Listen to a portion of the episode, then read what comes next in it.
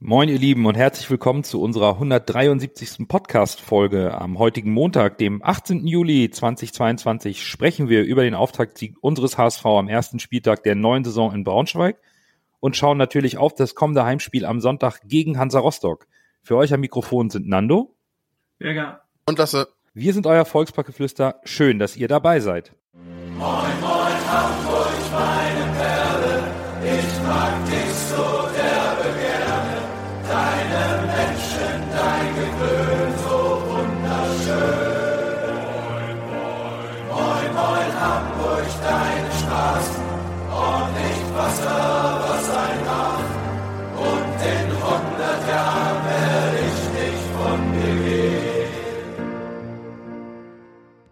Wir beginnen wie gewohnt mit einer kleinen Rückschau auf den ersten Spieltag, bei dem ich doch sehr überrascht war, ob der Siege von Sandhausen zu Hause gegen Bielefeld und Lautern zu Hause gegen Hannover.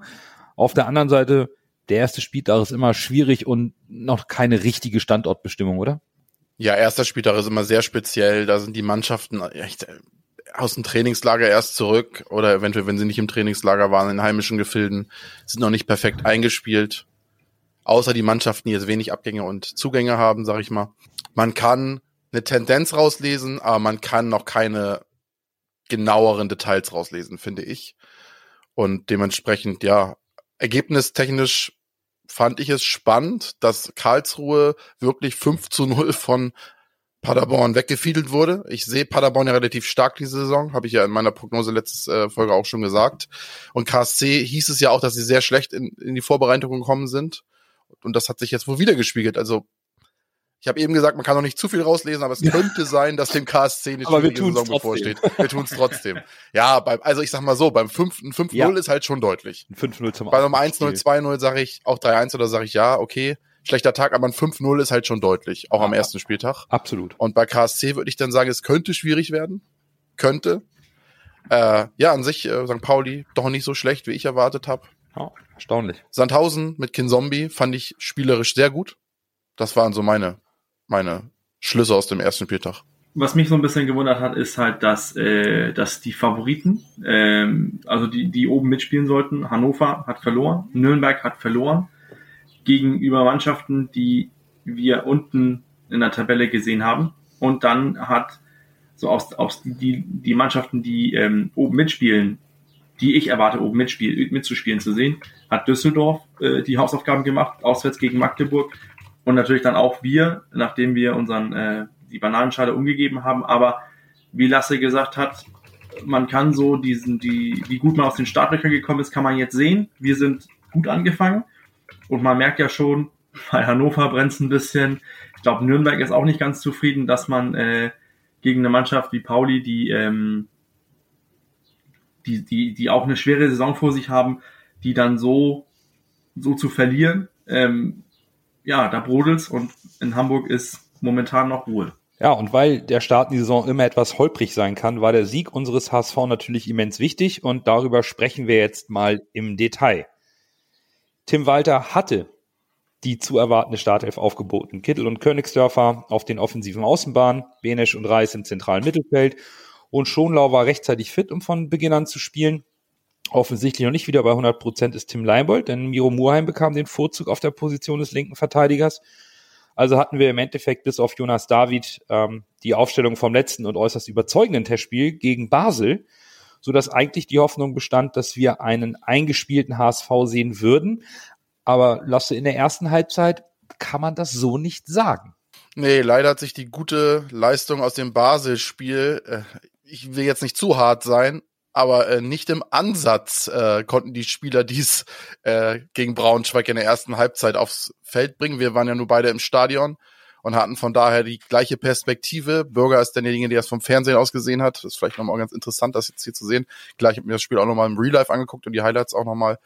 Aber das HSV hatte schon arge Probleme, war im sehr, sehr zweikampfschwach im, äh, im Mittelfeld, einfach viel zu langsam.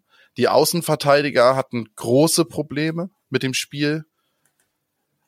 Es war insgesamt einfach, war, es hat sehr fahrig gewirkt und es war leider die angesprochene Handbremse, die ich in der letzten Folge gesagt hatte, die uns Probleme machen könnte. Und genau diese Handbremse war leider angezogen beim HSV, muss man sagen. Also irgendwie hat man das Gefühl gehabt, die konnten nicht befreit aufspielen. Der HSV konnte irgendwie in meinen Augen gar nicht seinen typischen Walterball entfalten.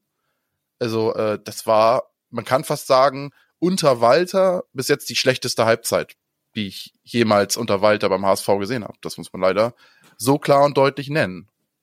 Ja, so, so drastisch will ich das jetzt auch nicht sagen, dass das die schlechteste Halbzeit war unter Walter. Da war auch noch äh, eine sehr grottenschlechte in Sandhausen oder auch in Aue letzte Saison, aber ja, nimm mir die in die Top 3 mit. Da, da so würde ich auch mitgehen. Ähm, das war nicht, nicht schön, äh, aber auch schlau gemacht von, von Braunschweig. Also hinten mit der Fünferkette heißt, äh, und das war eine Fünferkette, die standen fünf auf einer Linie Heißt, es war wenig Platz, um, um irgendwie in die Tiefe zu kommen, um zu flanken. Im Mittelfeld war im, in der Zentrale drin, war kein Zwischenraum, kein Platz für einen Kittel, der sich reingehen lassen konnte. Auch Königsdörfer hatte wenig Platz, irgendwas zu probieren. Bennes und ähm, Bennes, Reis und auch Meffert waren eigentlich permanent nicht in Überzahl, konnten keine Überzahlsituationen schaffen, nur sehr, sehr wenig. Und, äh, und dann hat Braunschweig halt auf unsere Fehler gelauert und diese dann eiskalt ausgenutzt, um zu kontern. Ähm, und dass wir nicht in Rückstand zur Pause gegangen sind, können wir auch äh, aus meiner Sicht Daniel Heuer Fernandes verdanken, denn ähm, wie der da seine Leute angebrüllt hat, immer wenn er die, die, die uns den Arsch gerettet hat, ähm, das ist dann auch verständlich. Aber taktisch gesehen sehr diszipliniert, sehr gut gesehen von äh, Braunschweig, wo man uns keinen Platz lassen darf. Ähm, und das hat, das haben die ausgenutzt, aber auch weil der HSV deutlich zu langsam gespielt hat. Man hat äh, ein, zwei Male gesehen, sobald der HSV das Spiel schnell gemacht hat, ist es auch so nicht gefährlich, aber es, es hat dann, man hat gesehen, wie groß der Qualitätsunterschied zwischen Spitze von der zweiten Liga und dann ein Aufsteiger von der dritten Liga ist. Und das, das hat der HSV zu selten gelten lassen. Ich fand gerade in, in den Kontersituationen äh, war das schon brandgefährlich. Also da habe ich in der ersten Halbzeit, klar, ich gebe dir recht, wenn der HSV es ausgespielt hätte, seine Qualität, hätten sie auch besser gespielt. Aber ich habe da ehrlicherweise jetzt keinen Klassenunterschied oder von oben zu unten gesehen, weil gerade Kaufmann und Lauterbach und Ferrei, die waren so brandgefährlich. Und jedes Mal, wenn es zum Konter ging, hat der HSV sich bei der Konterabsicherung auch wirklich nicht gut angestellt. Teilweise war da nur Meffert hinten oder ein, zwei Spieler hinten und dann kamen da aber die Braunschweiger nach einer eigenen Ecke mit vier, fünf Leuten nach vorne gelaufen, waren dann am Ende irgendwie drei gegen zwei in Überzahl und ganz ehrlich, hätte Braunschweig eine bessere Chancenverwertung gehabt, die hätten drei, wenn sie sich gut angestellt hätten, hätten sie sich 3-0, 4-0 hätten sie führen können nach der ersten Halbzeit. Und das ist nicht, das ist jetzt nicht jede Chance drinne, sondern da waren so viele Chancen für Braunschweig. Also 2-0 hätte es eigentlich stehen müssen. Also muss man ehrlich sagen, das war reines Glück beim HSV, dass da kein Tor, ich weiß gar nicht, ich weiß nicht, wie das passiert ist, dass diese Chancen, die Braunschweig hatte, dass die davon keine reinmachen. Also ja, das ist wahrscheinlich eine, eine, Frage der der dann da doch der offensiven Qualität bei Braunschweig. Ich habe mir die Zahlen der ersten Halbzeit auch nochmal angeschaut, weil es war teilweise wirklich im Stadion sehr erschreckend, sehr ernüchternd. 10 zu 6 Torschüsse für Braunschweig, 53 Prozent der Zweikämpfe gewonnen, Sie hatten nur 28 Prozent Ballbesitz, aber das war, wie Bürgers ihm auch erklärt hat, gewollt. Ne? Die haben nur fünf Fouls gebraucht. Also gar mhm. nicht, sie, sie waren uns, sie sind uns gar nicht auf die Knochen gegangen, sondern die haben auch nur ein Drittel unserer Pässe gespielt. Ne? Die waren brutal effizient bis auf die Chancenverwertung. Und unsere Konterabsicherung, dass wir die in der ersten Halbzeit nicht korrigieren, für mich war es gefühlt immer die gleiche Situation. Ja. Der HSV bekommt das Mittelfeld, rückt immer weiter auf, Braunschweig zieht sich ganz tief zurück und fängt dann an, ganz geschickt die Räume zuzumachen.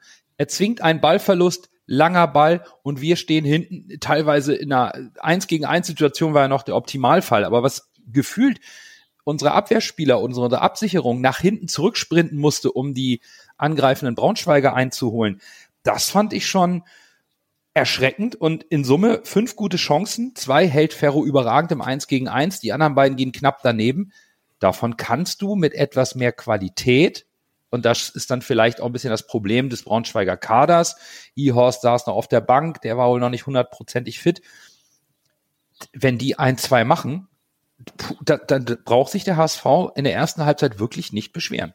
Nee, und das ist, das ist auch das, was aus meiner Sicht das Problem des HSV werden kann, wenn Mannschaften sagen, wir müssen uns einfach extrem hinten reinstellen. Und das hat Braunschweig ja getan. Man hat das auch sofort gesehen, nachdem der HSV in Führung gegangen ist und Braunschweig irgendwie was versuchen musste. Da, da warst du, da wusste Braunschweig auch nicht mehr, wie das gehen sollte. Aber solange es 0-0 stand und der, und der, und Braunschweig so spielen konnte und der HSV nicht in Fahrt kam, was man ja dann doch ein, zwei Mal gesehen hat, auch in der ersten Hälfte, wo, wo man ein schnelles 1-2-Spiel gesehen hat und, äh, und dann war es plötzlich, hattest du Raum geschaffen und da waren dann Möglichkeiten, um offensiv auch gefährlich zu werden. Aber äh, die, die Absicherung nach hinten, das war eine Katastrophe. Und es war ja nicht so, dass man sagt, die kommen immer über links oder immer über rechts. Äh, Braunschweig war in, in allen Situationen gefährlich, wenn die nach vorne gelaufen sind. Und diese, die haben das, die haben auch in diese äh, Kontersituation vollkommen investiert. Und der HSV hatte, obwohl er offen, äh, wenn er mal Braunschweig äh, einen Ballverlust hatte auf unserer Hälfte, hat der HSV nicht im, in der geringsten Weise genauso viel investiert in den Kontersonden wie, wie Braunschweig. Und Braunschweig hatte aus meiner Sicht mehr als vielleicht einen Punkt verdient, aber also aus meiner Sicht so, der HSV hatte bis zur Pause ja, Schwein gehabt. Was bei mir wirklich Fragen hinterlassen hatte in der ersten Halbzeit, ist, ist der Spielaufbau. Ähm, wir hatten kein Tempo im Spiel und haben, und die Mannschaft hat sich auch selbst kaum bewegt, kaum angeboten. Dieses Spiel ohne Ball war, war, war nicht zu sehen. Und was dann passiert ist, ich habe eigentlich erwartet, dass wir das Spiel aus der Mitte heraus aufbauen und dann anfangen, auf die Flügel zu verlagern, um diese Abwehr auseinanderzuziehen, um mit einem schnellen Kombinationsspiel über die Flügel dann hinter die Kette zu kommen. Stattdessen war, so war mein Eindruck, haben unsere Außenverteidiger den Ball die Linie entlang getragen, weil sie da noch nicht angegriffen wurden, bis zum Außenspieler, zum offensiven Außenspieler, ob nun Kittel oder Königsdörfer, einen Pass über zwei Meter gespielt und dann standen sie da. Standen und spielten den Ball wieder zurück und versuchten das Ganze nochmal. Ohne Dynamik, immer nur in diese engen Räume, die Braunschweig da mit acht Mann zugemacht hat, da, da kriegst du doch überhaupt keine Bewegung ins Spiel und auch schon gar kein Tempo. Und das habe ich so auch in der letzten Saison nicht gesehen. Und wir müssen öfter gegen tiefstehende Mannschaften spielen. Das werden wir auch in dieser Saison tun müssen. Das war schon so ideenlos, wo ich gedacht habe, huch, was ist denn jetzt los? Warum wird das Spiel nicht schneller verlagert? Das, äh, ich hätte erwartet, dass der HSV in der Lage ist, nach den ersten beiden Kontern, die ja direkt losgingen, das Spiel auch ein bisschen zu justieren in der ersten Halbzeit. Äh, bevor wir hier nur meckern, ich möchte noch mal sagen, dass der Ferrei, also ist mir im Stadion live auch schon einigermaßen aufgefallen, aber im Real Life ist mir so mal richtig bewusst geworden, der hat ja ein richtig gutes Spiel gemacht. Ne? Da frage ich mich, warum so ein Spieler dann, ich will jetzt Braunschweig nichts absprechen, aber warum so ein Spieler zum Aufsteiger aus der dritten Liga wechselt und nicht zu irgendeinem anderen Zweitligisten, weil wenn das sein Potenzial ist, was der da abruft, dann, kann, dann hat der das locker drauf. Der war richtig gut gespielt. Also da hat man schon Qualitäten gesehen, wow, muss ich echt, das war mhm. schon, der mein lieber Herr Gesangsverein, das war, das, der hat das Spiel da gelenkt, auch er hat viele Pässe gespielt auf die Stürmer, die dann gefährlich wurden. Also das war schon, so als Ballverteiler, das war schon richtig stark. Ich will noch zurückkommen auf das, was, was du gesagt hast, Nano, mit der, mit der fehlenden Dynamik. Ähm, was mich gewundert hat, ist, ich dachte eigentlich, man hat mit, mit Benes, du hast mit, mit äh, Bilbia, du hast auch mit Reis, hast du die Spieler, die diese die diese Achterläufe machen können. Aber von, von den beiden, also Benes und Reis, kam äh, gestern gar nichts. Äh, und dann hast du Muheim und Haier auf, auf den äh, Außenverteidigerpositionen, wo man denkt, vielleicht kommt von denen was. Aber bei Haier war das gefühlt gestern extrem, dass er jedes Mal, wenn er irgendwas versucht hat, ist er in den Innen, ist er nach innen gezogen und nicht drumherum, um zur Grundlinie zu kommen. Und bei, bei Muheim war das irgendwie gestern, es, es, es, es kam mir ab und zu vor, als hätten Kittel und Muheim nie zusammen, noch nie zusammengespielt. Da waren, mhm. waren so viele, wo, wo, wo das irgendwie nicht abgesprochen war. Also wo man so einen Fehlpass gesehen hat, einfach direkt aus, aus dem Spiel raus, weil Muheim dann nach innen gelaufen ist, anstelle zur Grundlinie und umgekehrt auch mit Kittel. Also da, da hat die Dynamik und das irgendwie dieses, dieses Feuer im Spiel hat irgendwie gestern ein bisschen, besonders in der ersten Halbzeit gefehlt. Ja, man soll sich keine Spieler rauspicken, aber es war jetzt im Zweikampf Muheim-Leibold, der ja scheinbar sehr knapp ist, war es kein Bewerbungs, äh, kein glänzendes Bewerbungsgespräch von Muheim, muss man leider so sagen. Ja, insgesamt, glaube ich, ist der Punkt in der ersten Halbzeit ganz, glaube ich, ganz wichtig hervorzuheben. Es wirkte nicht eingespielt. Und entsprechend Nee, sind ja auch stimmt. die Aussagen von Tim Walter dann gefallen, dass er sich gefragt hat, was haben wir in den letzten vier Wochen gemacht? Und ich glaube, das ähm, ist, ist genau die Frage, die sich alle gestellt haben, die es mit dem HSV halt in das Spiel gesehen haben. Und man kann dann sagen, das 0-0 zur Halbzeit, das war glücklich. Und mein erster Gedanke war, Walter muss sofort wechseln. Ähm, ich hätte zur Halbzeit halt Benisch rausgenommen, weil mir das nicht gefallen hat, dass er seine Qualitäten noch nicht auf den Platz bringen konnte. Kittel ins Zentrum und einen formstarken Amici, der in der Vorbereitung überzeugt hat, direkt rein auf den Flügel. Der Wechsel kam halt erst in der 60. Minute, auch Rohr dann für Königsdörfer. Und auch bis dahin, nach der Halbzeit, war es gleich zu Beginn weiterhin Braunschweig, die ihre gefährlichen Szenen hatten. Ja, also ich, ich habe mich in der, in der Halbzeit auch gewundert. Ich dachte eigentlich auch, dass irgendwie ein Wechsel kommt. Entweder das oder man sieht ein ganz anderes Bild vom HSV. Und bis zur 60, 60. Minute war es leider dasselbe Bild wie in der ersten Halbzeit. Das war langsam, es wirkte verkrampft. Und äh, als ich dann die Wechsel gesehen habe mit, ähm, mit Rohr für Königsdörfer und äh, Amici für, ähm, für, für Benisch. für Benisch, habe ich gedacht, ja, und jetzt soll Rohr das richten. Ähm, ich Ja. bin kein großer Rohr-Fan und muss auch gestehen, gegenüber Amici war ich auch sehr skeptisch, als er reinkam. Aber die Einwechslung hat äh, das Spiel deutlich bewegt, hat auch äh, deutlich agiert, dass alleine, dass das Rohr offensiv mit Glatzel mehr ins Pressing gegangen ist, hat ganz deutlich gezeigt, dass, ähm, dass man Druck macht. Und ich fand das ganz interessant zu sehen, dass äh, sofort nach seiner Einwechslung ist Rohr so mehr oder weniger, wenn, wenn Braunschweig einen Abstoß hatte, ist Rohr auf die Seite von Glatzel gerückt und man hat dann im Prinzip dieses äh, 4-1-3-2 gespielt, ähm, aber das nur, wenn Braunschweig einen Abstoß hatte oder den Ball defensiv hatte, dann hat man Glatzel und Rohr im, ähm, ins Pressing geschickt, aber sonst weiterhin an dieses äh, etwas 4-3-3, 4-1-4-1 äh, System festgehalten, aber das Pressing hat man ab der 60. Minute mit Rohr geändert. Rohr ist für mich immer so ein Spieler, den habe ich irgendwie immer nicht auf dem Zettel. Ich weiß nicht genau, warum nicht. Ich, vielleicht werde ich ihm da auch ein bisschen nicht gerecht.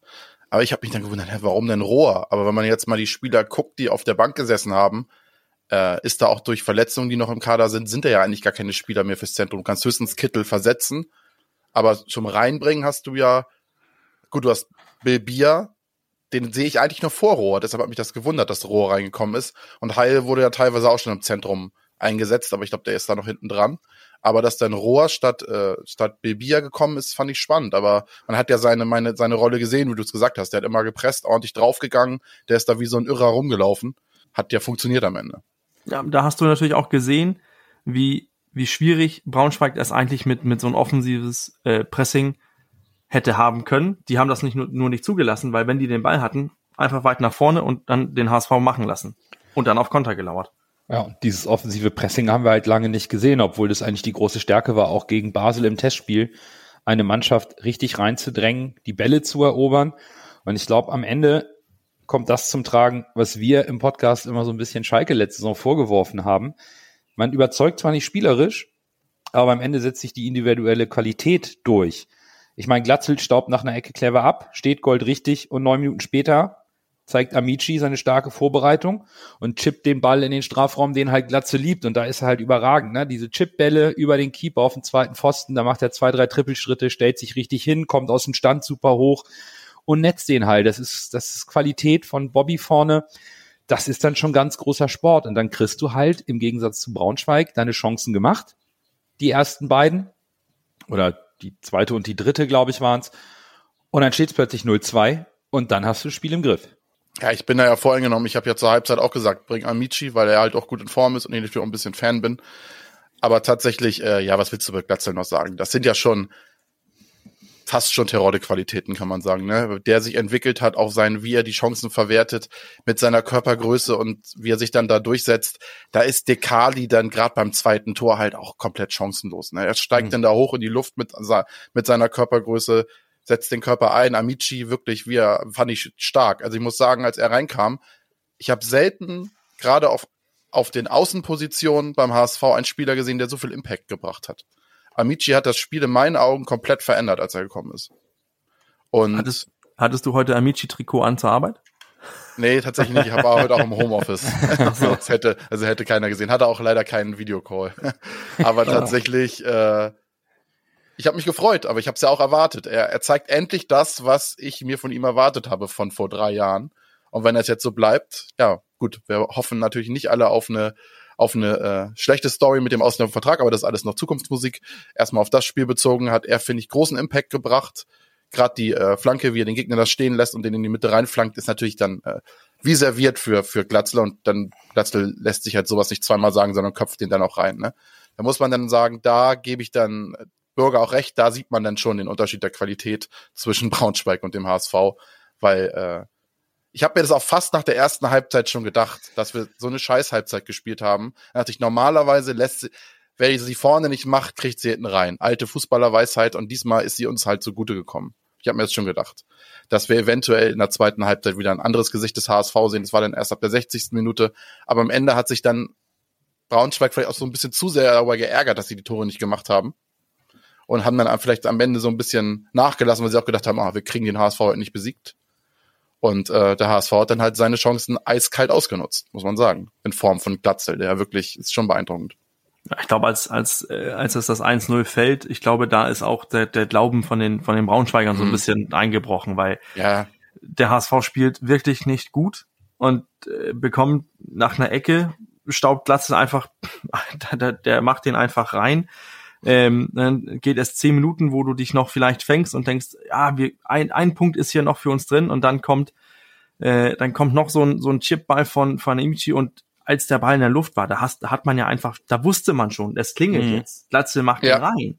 Ähm, und der hat, der hat den auch reingemacht. Und, und wie Lasse gesagt hat, Amici ist auch mit, mit das gekommen, was ich eigentlich von Königsdörfer erhofft habe. Dieses Eins gegen Eins versuchen, suchen. Aber das, er hat, er hat in ganz kleinen so Momenten gezeigt, welche Qualität Königsdörfer hat. Aber nochmal so eine Leistung oder zwei, dreimal noch so eine Leistung und Amici genauso mit, mit seiner Einwechslung. Ähm, da drängelt sich dann einer in die Startelf. Und das finde ich ist auch ein Punkt.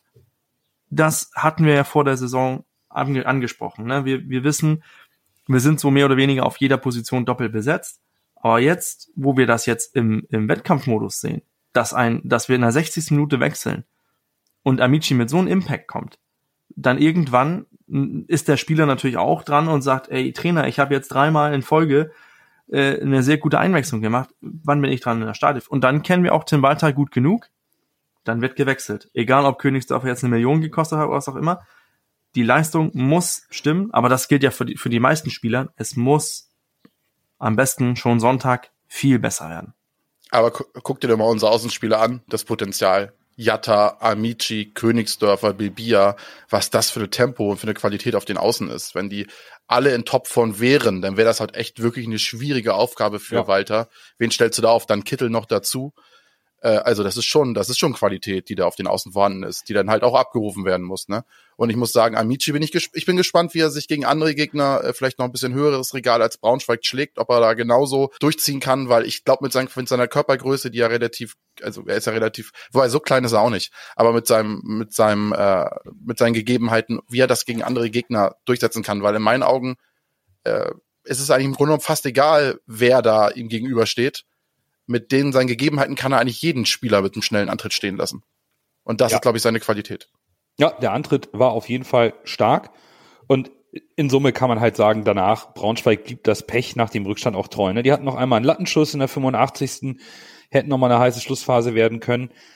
Aber am Ende, es bleibt beim 0 zu 2. Und wenn wir das Spiel jetzt nochmal in Gänze betrachten, können wir trotz des Ergebnisses eigentlich nicht so zufrieden sein. Weil man muss auch sagen, neben den wenigen Chancen, die der HSV sich herausgespielt hat, sind beide Tore auch nicht so richtig aus dem Spiel heraus, nicht über einen, über, über einen Spielzug entstanden. Wir hatten einmal diese Ecke und Amici, der aus dem Stand einfach ähm, mit einem kurzen Antritt einen Spieler stehen lässt und den Ball in den Strafraum chippt. Aber das war auch nicht von hinten heraus aufgebaut. Wir haben Braunschweig nicht aufgezogen. Wir haben sie aus dem Spiel heraus auch kaum in Bedrängnis bringen können. Und das hat mich ein Stück weit schon enttäuscht. Denn Braunschweig hat defen so defensiv gestanden, dass mir über das gesamte Spiel einfach diese kreativen Lösungsansätze gefehlt haben, um diese Abwehr wirklich zu bespielen. Und auch nach der Führung, als Braunschweig offensiver agierte, da sah es beim HSV besser aus, aber auch da, wir hätten die Konter deutlich besser ausspielen können, weil wir waren dann mit dem HSV in der Situation, eins gegen eins äh, spielen zu können, wenn wir es schnell gemacht hätten. Und da fehlte mir in Summe über das gesamte Spiel betrachtet einfach auch ein Stück weit das Selbstverständnis beim HSV, dieses Spiel dann auch richtig aufzuziehen nach dem äh, 0 zu 2. Ja, also ich, ich bleib dabei, dass, äh, dass so mein, mein, mein Fazit nach dem Spiel ist halt das äh, Schwein gehabt, weil ich, ich fand uns nicht gut. Ich fand uns ja Ballbesitz dominant, aber wir haben wenig Chancen kreiert, wenig, wenig Kombinationsfußball. Es war ein, ein Hin- und Herschieben und ohne Idee, ohne, ohne irgendwie Dynamik reinzubringen. Und das, ähm, da sehe ich auch, äh, da sehe ich auch einige Gründe, warum diese Dynamik fehlt. Ähm, ich verstehe nicht, wieso man nicht versucht, ein, ein, äh, ein Haier oder äh, Muheim mehr zur Grundlinie zu schicken, wenn man einen Glatze in der Mitte hat, äh, der dann versuchen kann, abzustauben. Ich verstehe nicht, wieso man, man Reis oder auch Bennis einfach nicht mehr ähm, von der, von, von der Strafraumkante dann auch aufs Tor gehen, einfach schießen. Ähm, nicht weil, um das Tor hervorzuprovozieren, aber Braunschweig stand, hat uns den Platz überlassen, ohne dass wir gefährlich wurden. Hätte man ein, zwei Mal aufs Tor geschossen, einmal knapp vorbei, dann, dann gehen sie ja drauf rauf und schaffen, und dadurch wird auch Raum geschaffen. Aber das war insgesamt zu wenig und zu, zu unkreativ, in, offensiv aus meiner Sicht. Ich glaube, das Problem bei Haya ist, dass er einfach kein Außenverteidiger ist. Ich weiß nicht, ob du ihm das noch, das noch beigebracht kriegst, äh, dass er bis zur, so, so dynamisch bis zur, bis, bis zur Grundlinie durchläuft und dann den Ball in die Mitte reinchippt, wie Amici das gemacht hat. Das ist einfach nicht, oder auch so überlaufen und sowas. Das ist einfach nicht das Ding von Haya. Also, das weiß ich nicht. Das ist nicht seine Spielweise und letzte, wir das haben ja schon darüber diskutiert, ob wir da noch ja, jemanden genau. brauchen, ne? Genau, ja. Und ja, man darf jetzt, wir haben es am Anfang der Folge gesagt, man darf nicht von einem Spiel auf die ganze Saison schließen, aber das hat mir jetzt nochmal gezeigt, dass wir vielleicht doch noch einen auf Rechtsverteidiger brauchen könnten. Weil wenn sowas regelmäßig kommt, dann nur noch Heil zu haben, der dann vielleicht als Notfallplan reingeworfen wird, wenn man merkt, es klappt nicht, wäre es vielleicht doch klüger, noch jemanden zu holen. Ohne dass ich jetzt sagen will, dass Heil ein schlechter Spieler ist. So ist es nicht gemeint. Nee, nee, aber natürlich versucht man auch Erkenntnisse aus einem Spiel zu ziehen, dass man gewonnen hat, aber nicht gut gespielt hat. Und dazu gehören dann auch solche Sachen wie Braunschweig hat am Ende die meisten abgegebenen Torschüsse, all, Torschüsse aller Mannschaften an diesem Spieltag. Ist aber mit leeren Händen vom Platz gegangen, wohingegen unser Torhüter vom Kicker zum Spieler des Spieltags gekürt wird. Das ist halt komplett eine verkehrte Welt. Aus Sicht des HSV, aus Sicht von Tim Walter ist das eine eigentlich nicht akzeptabel. Und das wird sicherlich bei unserem Trainer noch für Kopfschmerzen sorgen, denn äh, Braunschweig hat statistisch in beiden Halbzeiten die besseren Chancen laut Expected Goals. Und das lag aus meiner Sicht neben der furchtbaren Konterabsicherung auch daran, zumindest ist das mein Eindruck, dass Schonlau vielleicht doch noch nicht bei 100 Prozent ist. Er wirkte in der Rückwärtsbewegung unglaublich schwerfällig, da fehlte Spritzigkeit. Jetzt hast du den Kapitän aber am ersten Spieltag aufgestellt den nimmst du natürlich jetzt nicht wieder runter und sagst, na gut, er braucht vielleicht noch zwei Wochen, jetzt bringe ich doch Jonas David, hätte vorher machen müssen. Jetzt musst du natürlich schauen, wie kriege ich das wieder korrigiert, wie kriege ich wieder Ordnung ins Mittelfeld. Aber da werden schon sicherlich, auch wenn Tim Walter gesagt hat, es war das erste Spiel und wir haben es am Ende gedreht, er wird auch da negative Aspekte sehen, die er schnell umstellen muss, meiner Ansicht nach ich finde es halt spannend, dass es in der Woche ja auch diese Gerüchte gab, oder es sind ja keine Gerüchte, sondern dass Tim Walter da einmal im Training wo richtig ausgerastet ist und das Training dann abgebrochen hat. Mhm. Also eventuell hat es auch Gründe gehabt, dass das passiert ist. Und diese Gründe haben sich plötzlich in dem Spiel wieder gespiegelt.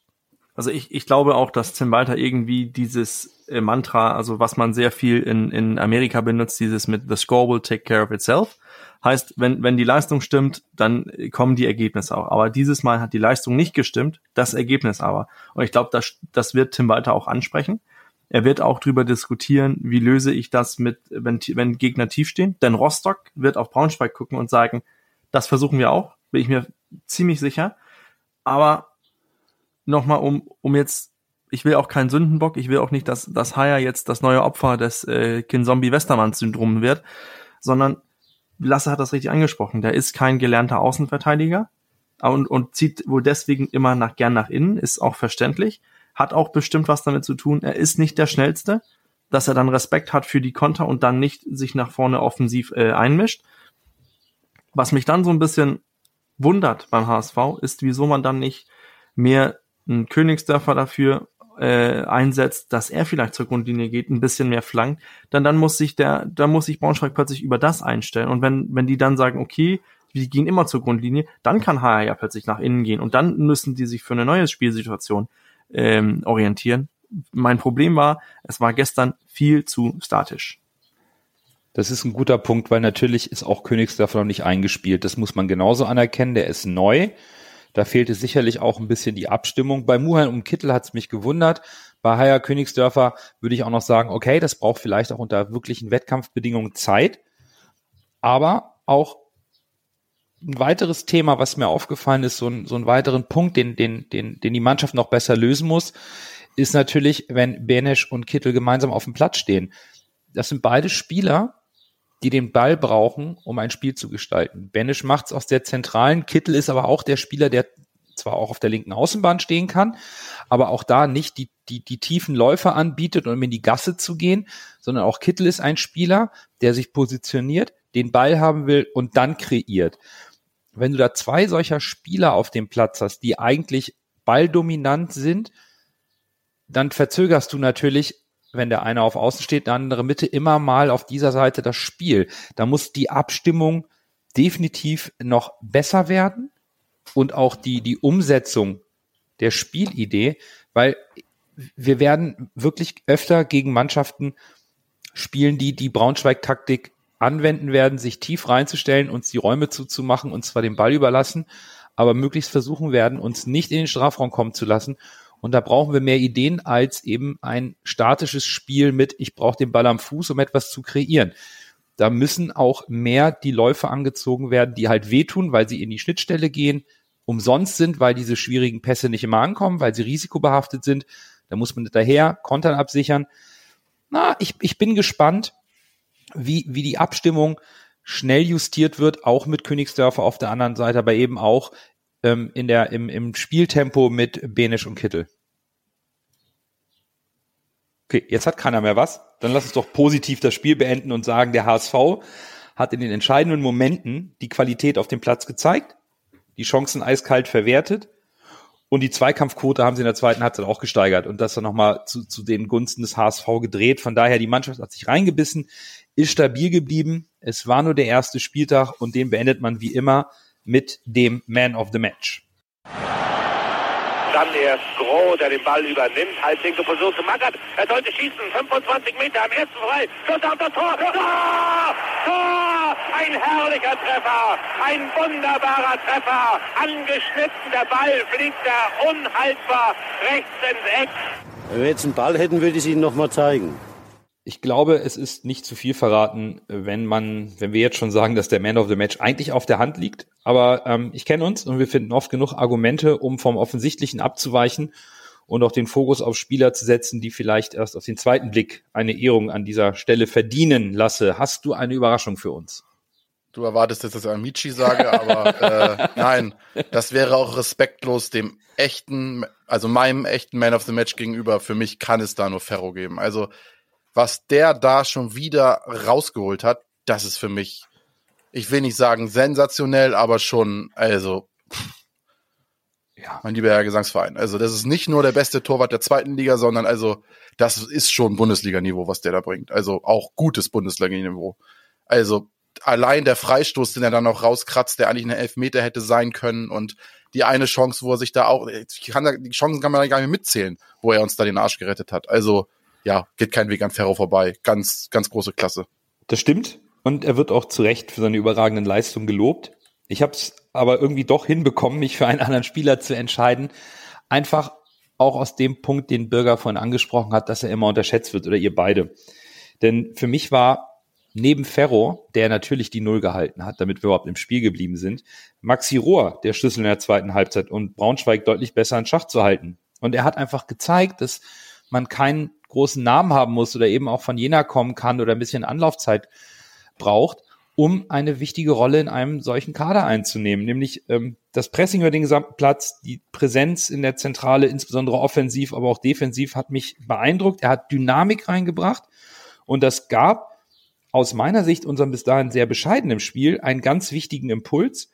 Und daher möchte ich hier meine Stimme mal an, an Maxi Rohr geben, der auf dem Platz außerhalb des Keep, also vom Keeper abgesehen in der zweiten Halbzeit für mich den Unterschied ausgemacht hat.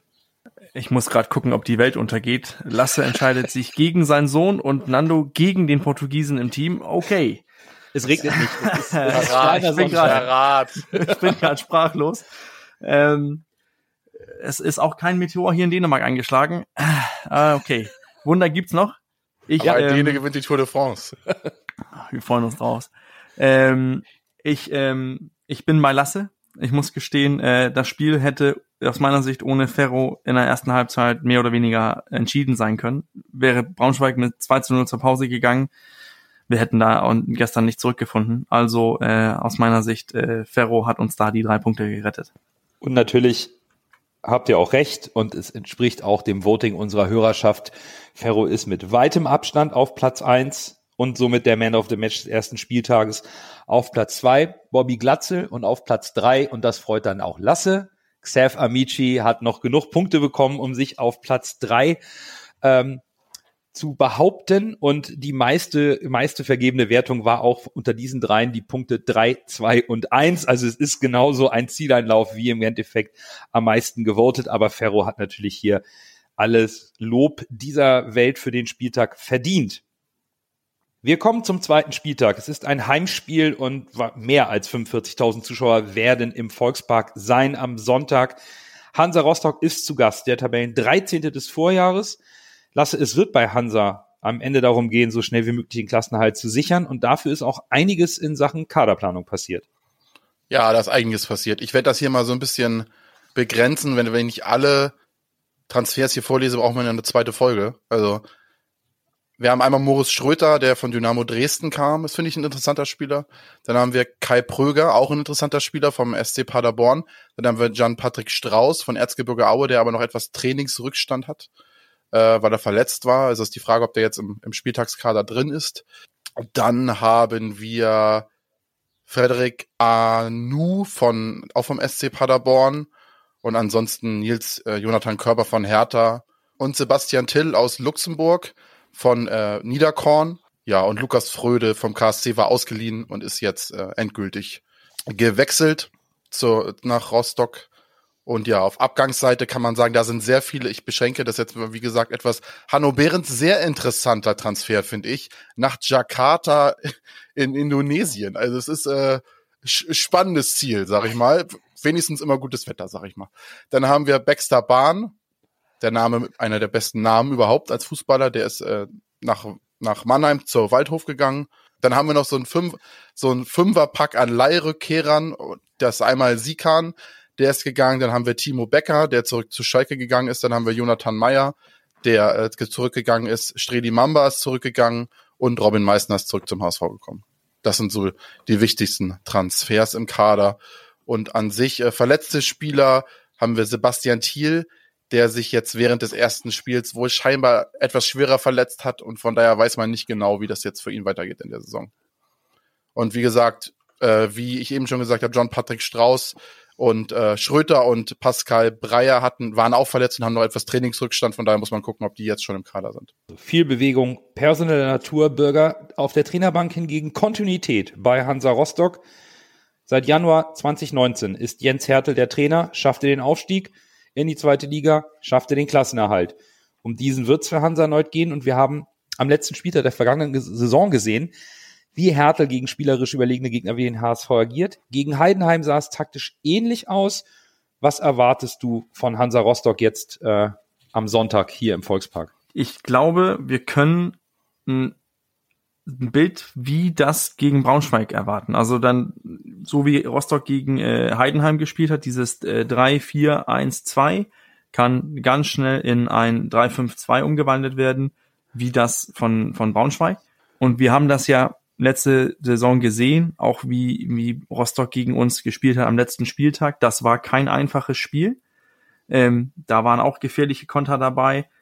Bin mir nicht, würde, es würde mich nicht überraschen, wenn Rostock geguckt hat, was hat für Braunschweig funktioniert. Und seien wir ehrlich, Verhög ist halt ein besserer äh, Stürmer als was, äh, was Braunschweig bringt. Verhög braucht äh, zwei solche Chancen und dann klingelt's. Und ähm, deswegen würde es mich nicht wundern, wenn man so pragmatisch ist. Also da so sehe ich auch Hertel, dass man sagt, gut, wir sind, wir gehen das pragma pragmatisch an. Es hat für Braunschweig funktioniert. Wir machen dasselbe. Und dann hoffe ich, dass der HSV halt Mittel findet gegen so ein defensives System. Ja, und man darf, glaube ich, auch nicht unterschätzen. Gut, Rostock hat jetzt zu Hause gegen Heidenheim 0-1 verloren, aber auch letzte Saison, die waren unglaublich auswärts stark. 24 von 41 Punkten auswärts geholt. Das Torverhältnis war auswärts viel besser als zu Hause. Das klingt unangenehm und das wird auch unangenehm. Dazu kommen Fans, lasse, die den kurzen Weg von Rostock nach Hamburg auf sich nehmen werden, um ordentlich Stimmung zu machen. Und du hast sogar Rostock auf Platz 9 prognostiziert in dieser Saison. Bürger und ich haben, sehen sie auf 16. Bürger hat eben schon gesagt, er erwartet Rostock in, in nahezu identischer taktischer Ausrichtung wie Braunschweig. Und äh, glaubst du auch, dass Braun, dass Rostock mit Verhög und Pröger von dem HSV so richtig zusetzen kann im Konterspiel? Ja, das glaube ich, weil Verhög tatsächlich, das, wie Bürger es eben gesagt hat, der lässt sich nicht zweimal bitten, wenn er eine gute Torchance hat. Das ist seine Qualität. Ist auch relativ groß tatsächlich. Und Pröger ist halt relativ schnell kennt das to Konterspiel von Paderborn. Das haben die, die haben ja auch oftmals so schnell auf Konter gespielt. Also das liegt ihm auch das Spiel. Und ich glaube, ja, die werden sich auf Kontern und auf Standards äh, konzentrieren, weil ich habe mal geguckt, wenn du die, die Körpergrößen der Spieler anguckst, Ryan Malone 1,88, äh, Damien Rosberts 1,87, Lukas Fröder 1,92, Svante Ingelsson 1,89, Dennis Dressler 1,86, Jan Verhoek 1,88. Also das sind schon alles paar Kanten und ich glaube tatsächlich, die werden ordentlich dagegenhalten und dann wie Braunschweig ordentlich dagegenhalten mit, mit Kraft und dann versuchen den HSV auszukontern und versuchen möglichst viele Standards auszuholen. Ich glaube, das wird das, das wird das Mittel sein. Also sind schon ein paar Spieler im Kader, auch mit Verhoek und Prüger, da muss man schon aufpassen. Also es wird, glaube ich, nicht leichter als gegen Braunschweig, aber wir werden ja sehen, ob der HSV eventuell diesmal vielleicht eine bessere Leistung abrufen kann. Ja, wir sind uns, glaube ich, einig, der HSV muss sich spielerisch steigern. Wir haben das ähm, vorhin in der Analyse gegen Braunschweig, haben wir Punkte angesprochen, die wir kritisch sehen. Die große Frage ist natürlich, wie schnell kann der HSV zu seinem eigentlichen Spiel finden? Glaubt ihr, dass es gegen Rostock schon homogener aussieht oder werden wir diese Abstimmungsprobleme in den Mannschaftszahlen vielleicht auch mit den neuen Spielern unter Wettbewerbsbedingungen noch etwas weiter sehen und müssen mit einem etwas holprigeren Start rechnen? auch vielleicht im Vergleich zu der Erwartungshaltung, die man haben darf, wenn die Mannschaft so beisammen bleibt und sinnvoll verstärkt wird? Also ich glaube, wenn, wenn das, soweit wie ich informiert bin, sind schon 47.000 Karten verkauft. Äh, es würde mich nicht wundern, wenn wir nach diesem Sieg gegen Braunschweig vielleicht ein ausverkauftes oder knapp ausverkauftes Volksparkstadion sehen werden.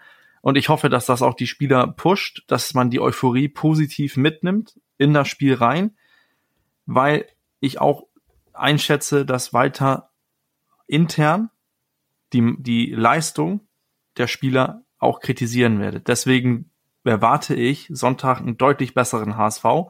Zum eins, weil wir zu Hause unter Walter sehr, sehr gut performt haben. Und zweitens, weil die Spieler, der Trainer der ganze Verein weiß, dass Sonntag war mehr Glück als Verstand. Deswegen erwarte ich halt eine andere Leistung, weil es mit 80 oder 90 Prozent nicht in dieser zweiten Liga funktioniert. Da würde ich ja direkt im Anschluss die Frage stellen, wie, auch wenn wir das sicherlich noch im Laufe der Woche intern diskutieren werden, aber so raulen aus dem Bauch heraus, glaubt ihr, dass Walter schon Anpassungen in der Startelf vornehmen wird oder wird er das erstmal noch ruhig angehen und schauen, dass er diese Startelf, die er jetzt aufgeboten hat, dass er denen eine Chance gibt, um sich zu finden? Oder geht es schon Richtung, hey, wenn es nicht funktioniert, stelle ich um? das ist ja dieses, ähm, da, da, das ist ein zwei, das ist ein zweischneidiges Schwert. Denn auf der einen Seite, du, du zeigst sofort den Spielern, mit solch einer Leistung geht das nicht. Wenn man zum Beispiel sagt, Königsdorfer raus, äh, Amici rein oder Kittel raus, Bilbia rein, äh, Rohr von Anfang an für Benes, dann zeigst du den Spielern, mir ist es egal, ich habe gute Auswechselspieler, ich, ich stelle um, wenn es nicht funktioniert. Aber du erzählst natürlich auch dann ein Königsdörfer, ein Kittel und ein Benis, dass die drei Wackelkandidaten sind. Denn jemand wird ja ein Wiedergäng sein. Du setzt ja nicht elf neue Spieler auf dem Feld. Mhm. Ich glaube, Tim Walter bleibt sich treu. Es hängt von, den, von der Trainingsleistung der ganzen Woche ab. Heißt, wenn ein Königsdörfer wieder im Training die ganze Woche rum wieder besser ist als Amici, dann wird Amici nicht spielen. Mhm. Egal wie gut sein, seine halbe Stunde gegen Braunschweig war. Aber wenn Königsdörfer meint, er ist jetzt sicher und lässt sich im Training hängen und Amici brennt durch, dann wird der Wechsel zustande kommen. Ich glaube, dass es, da müssen die, die neuen Spieler, Benes, Bilbia, Königsdörfer, die müssen noch lernen, dass diese Kultur beim HSV, die, die Walter erschaffen möchte, geht immer davon aus, wir möchten immer gewinnen, immer das Maximum liefern.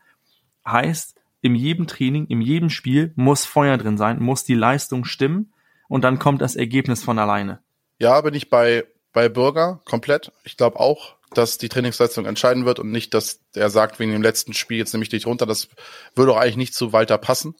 Die Spieler direkt so eine Watsche zu geben. Die Spieler kriegen ja meistens noch eine zweite Chance, sich zu beweisen. Ob die zweite Chance jetzt das Spiel ist oder die Trainingsleistung während der Woche, wird sich zeigen. Aber ich könnte mir tatsächlich auch vorstellen, dass er vielleicht den Gegner überrascht und auch mit einem 4-4-2 spielt um Rostock vielleicht auch zu zeigen, guck mal, wir können auch anders. Wir spielen gar nicht so, wie wir gegen Braunschweig gespielt haben, auch wenn ihr denkt, ihr könnt uns jetzt so ausrechnen und so bespielen, wie Braunschweig uns bespielt hat. Äh, ändern wir einfach taktisch mal was. Und ich könnte mir auch vorstellen, dass er versucht, dann zu Hause ein Feuerwerk abzufeuern, direkt gegen Rostock, die auch, wie gesagt, aggressiv draufgehen werden äh, und dann aus versuchen werden zu kontern, könnte ich mir vorstellen, dass er vielleicht zwei, zwei vorne in die Spitze stellt, vielleicht mit einem Bilbia vorne mit rein oder mit einem Königsdorfer direkt neben Glatzel. Das könnte ich mir so als taktischen Kniff vielleicht vorstellen gegen Rostock. Ja, es war natürlich jetzt auch von mir ein bisschen provokant gefragt, weil wir auch in der letzten Saison gesehen haben, dass Tim Walter sehr genau hinschaut und auch gerne mal überraschend Spieler rausnimmt. Ludovic Reis war neu, hatte Schwierigkeiten zu Beginn, saß dann auch mal auf der Bank, hat sich dann unglaublich gut festgespielt. Ich habe halt vollstes Vertrauen in, in Tim Walter und auch auf die, die Worte, die er nach dem Spiel gesagt hat, die waren für mich dann entscheidend. Er, er sagte ja wirklich, er hat sich zwischendurch gefragt, äh, was, was in den vergangenen vier Wochen eigentlich trainiert wurde. Aber manchmal braucht es eine Weile, um richtig reinzukommen. Das haben wir im weiteren Verlauf des Spiels geschafft. Dann haben wir besser verteidigt, auch unsere offensive Stärke ausgespielt. Wir sind froh, dass wir dieses schwere Spiel zum Auftakt gewonnen haben und dass jetzt die Saison richtig losgeht. Ich denke, das ist der entscheidende Punkt. Ähm, so ein bisschen diesen Vorbereitungs, die Vorbereitungsunsicherheit rausgespielt, gemerkt, okay, nur 99 Prozent reicht auf gar keinen Fall in dieser Liga. Dafür ist sie zu ausgeglichen. Das haben wir auch an den ersten Ergebnissen gemerkt. Überraschungen sind immer möglich. Ich glaube, was, was aus den Köpfen raus muss, und das war ja auch so ein bisschen, äh, Lasse, das, was du angesprochen hast mit, mit den, mit dem Aktionen beim Training, dass Walter sehr sauer war und da auch mal als Wut-Walter bezeichnet würde und danach wieder der weiche Walter, wie er es erklärt hat. Alliterationswalter. Genau, ähm, die, dass der Glaube daran, dass diese Liga aufgrund der Kaderstärke und der Eingespieltheiten Selbstläufer wird, der muss aus den Köpfen raus. Ein Selbstläufer ja. wird diese Liga nicht. Das konnte man gegen Braunschweig klar erkennen. Und das wird man auch im Laufe der Saison sehen. Es wird Spiele geben, wo wir sicherlich auch mal brillieren, aber auch wir müssen bei all unserer Erwartungshaltung und bei dem Ziel, was formuliert wurde und vielleicht auch eine gewisse Art Erwartungshaltung weg, die auch gerechtfertigt ist, dennoch nicht glauben, dass wir hier, auch wenn wir es im Spaß vielleicht mal so unter uns sagen, dass wir da durchmarschieren. Das wird nicht passieren. Das kann ich mir so nicht vorstellen. Ich glaube auch, dass, dass diese Leistung dass das so knapp noch gut gegangen ist, kann auch, was soll man sagen, hätte man jetzt zum Beispiel gegen Paderborn gespielt und man hätte da so eine Leistung gezeigt, hätten wir auch verloren. Ich glaube, das, das sehen viele, das sieht ein Tim Walter auch und das, das wird er auch zur Mannschaft sagen. Er sagt, hey Leute, mit der Leistung hätten wir gegen 15 der anderen Mannschaften in der Liga, hätten wir da verloren. Das muss besser werden. Und wenn die Spieler das verkörperlichen, verinnerlichen, dann glaube ich auch, dass man in diesen Rhythmus reinkommt. Je immer muss 110 Prozent geliefert werden und dann werden wir auch, wie wir das gesehen haben gegen Braunschweig, ähm, dass wir die Qualität haben, auch Spiele, wo wir schlecht sind, für uns zu entscheiden.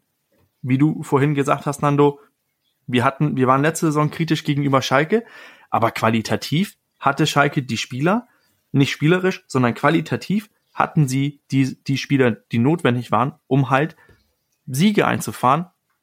Auch wenn es mal, wo man sich gedacht hat, ey, wie hat Schalke das Spiel gewonnen? Am Endeffekt standen, standen Schalke oben als erste Mannschaft und haben die zweite Liga gewonnen. So ist es. Durch qualitativ bessere Spieler. So ist es. Und ich glaube, die Qualität in der Mannschaft ist vorhanden. Und das werden wir am Sonntag auch zu Hause sehen. Und das soll es dann für diese Folge gewesen sein. Die Freude über den Sieg hält an, auch wenn man mal einen Sieg auch kritisch betrachten darf. Aber es ist eben der erste Spieltag und der hat gezeigt, wie ausgeglichen und schwierig diese Liga zu spielen ist. Wir bleiben positiv. Euch allen vielen Dank fürs Zuhören. Wir hören uns natürlich nächste Woche wieder nach dem Spiel gegen Rostock. Habt bis dahin eine schöne Woche. Bleibt gesund und Nur der HSV.